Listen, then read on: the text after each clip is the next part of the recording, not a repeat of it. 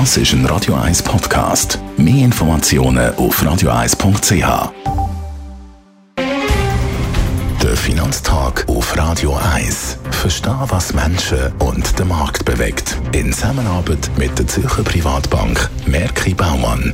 www.merkibaumann.ch wir reden mit dem Gerard Biasco über die US-Zentralbank. Die hat ja von sich Reden gemacht. Was hat die US-Zentralbank für die US-Leitzins beschlossen? Die Leitzinsen sind ganz klar erhöht worden.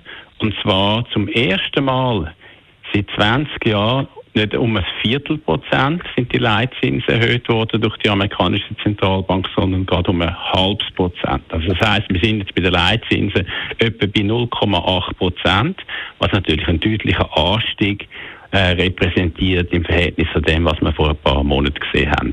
Die US-Zentralbank hat dann auch klar gemacht, dass das begründet wird durch die Inflationsentwicklung, durch den starken Arbeitsmarkt, insbesondere auch starke Lohninflation und dass man davon ausgehen kann, dass in den nächsten zwei Sitzungen auch nochmal deutliche Zinserhöhungen werden kommen. Schauen wir ein bisschen vor, wie sieht die FED Zentralbank Bilanzsumme in den nächsten Monaten? Das ist ein wichtiger Punkt. Das sogenannte quantitative Easing oder Obligationenkäufe hat ja wie zusätzliche Zinssenkungen gewirkt und Aktien und andere Anlagen unterstützt in den letzten Jahren, schon relativ lange Jahre kann man sagen. Das hat natürlich jetzt keinen Platz mehr. Im Gegenteil, man wird sogar das sogenannte quantitative Easing durch quantitative Verschärfung von der äh, Geldpolitik ablösen, sogenanntes quantitatives Tightening. Was heißt das? Das wirkt wie zusätzliche Zinserhöhungen. Das heißt, Obligationen werden nicht mehr angelegt, sogar verkauft. Die Zentralbankbilanz vom FED, von der US-Zentralbank, wird also verkleinert. Und das bedeutet noch zusätzliche Zinserhöhungen zu denen, die sonst schon angekündigt worden sind. Und das fängt etwa im Monat an. Was sind die Auswirkungen auf die US-Marktzins und die Obligationenrendite?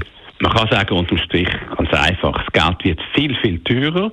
Marktzinsen steigen deutlich an, scharf an, und zwar in kurzer Zeit.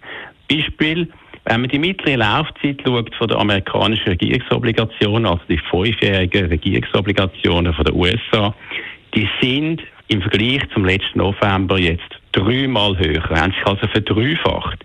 Die zehnjährigen Marktzinsen oder Obligationenrenditen von den USA haben sich verdoppelt. Also ganz klar ein Anstieg vom Preis vom Geld durch Zinserhöhungen, durch Erhöhungen von der Marktzinsen, von der Obligationenrenditen, mit Auswirkungen, dass alle Anlagen müssen mit einem höheren Zinssatz abdiskontiert werden. Und wie ich letzte Woche ja auch gesagt habe, das ist natürlich Gegenwind für praktisch alle Anlagemärkte.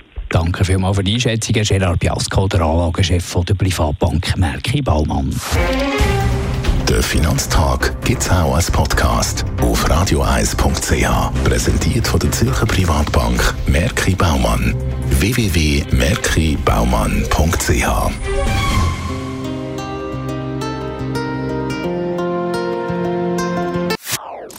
Das ist ein Radio 1 Podcast. Mehr Informationen auf radioeis.ch.